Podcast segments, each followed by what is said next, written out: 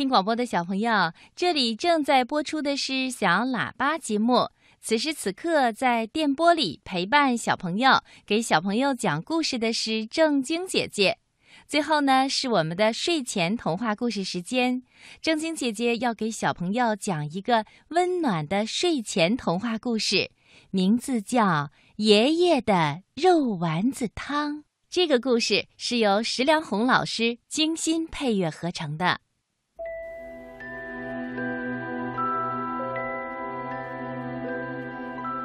从前，有一对老奶奶和老爷爷，他们生活在一起。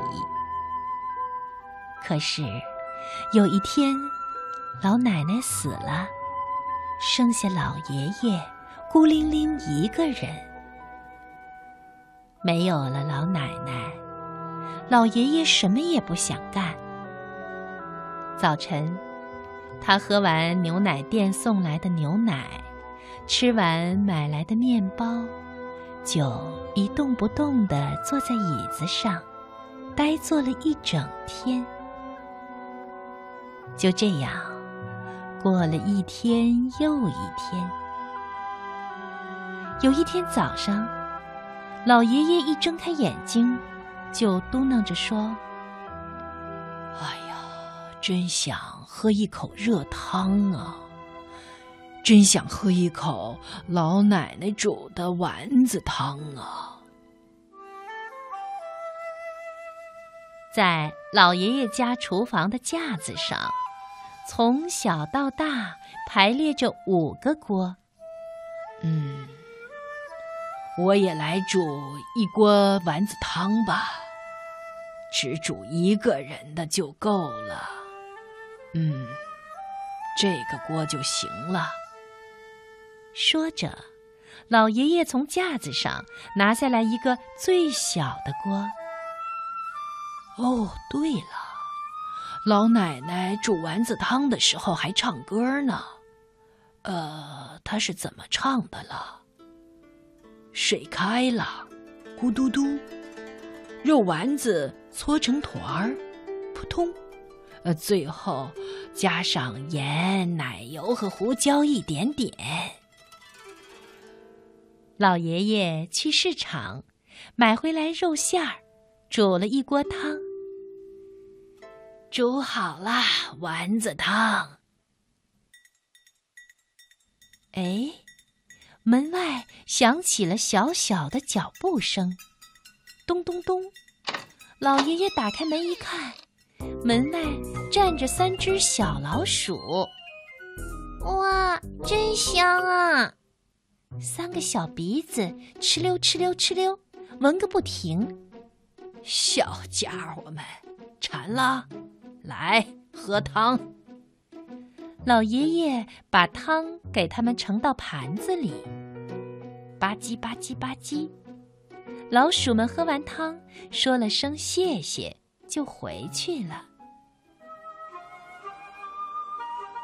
锅里的汤只剩下了一小口，老爷爷把它盛到盘子里喝了下去，然后他歪着脑袋想：“嗯，不对呀。”老奶奶煮的汤要更好喝，呃，这是为什么呢？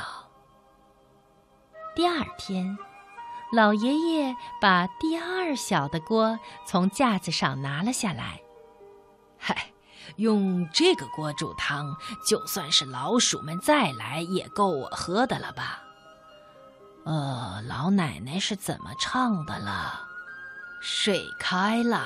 咕嘟嘟，肉丸子揉成团，扑通。然后应该是对，是小土豆削了皮，扑通。最后加上盐、奶油和胡椒一点点。于是老爷爷去市场买回了肉馅儿和小土豆，煮了一锅汤。哈，煮好了丸子汤。于是门外响起了小小的脚步声，咚咚咚，咚嗒。老爷爷打开门一看，门外站着的是昨天的三只小老鼠和一只猫。他们叫起来：“哇，真香啊！”啊啦啦，老鼠竟然和猫一起来了！一有好吃的东西，我们就是好朋友。是吗？是吗？你们是想一起喝汤吧？老爷爷拿来四个盘子，给他们盛上汤。三个盘子给老鼠，一个盘子给猫。吧唧吧唧吧唧吧唧，老鼠和猫喝完汤，说了声谢谢，就回去了。今天锅里的汤也只剩了一小口。唉。要是再多煮一点就好了。老爷爷把剩下的汤盛到盘子里喝了下去，然后他歪着脑袋想：“哎，老奶奶煮的汤要更好喝，这是为什么呢？”第二天，老爷爷把第三小的锅从架子上拿了下来。用这个锅煮汤，就算是老鼠和猫再来，也够我喝的了吧？呃，煮汤的时候，老奶奶是怎么唱的了？对，水开了，咕嘟嘟，肉丸子揉成团，扑通；小土豆削了皮，扑通。嗯，然后呢？啊，想起来了，呃，应该是小洋葱咕噜噜，扑通。最后加上盐、奶油和胡椒一点点。于是，老爷爷去市场买回来肉馅儿、小土豆和小洋葱，煮了一锅汤。哈，煮好了丸子汤。于是门外又响起了脚步声，咚咚咚，咚嗒咚嗒。老爷爷打开门一看。除了老鼠和猫，还站着一只狗。他们叫起来：“哇，真香啊！”老爷爷说：“我知道啦，今天你们也是好朋友呢。来吧，我请客。”于是老爷爷拿来五个盘子，给他们盛上汤。三个盘子给老鼠，一个盘子给猫，一个盘子给狗。吧唧吧唧吧唧吧唧，啪啪唧。老鼠、猫和狗喝完汤，说了声谢谢，就回去了。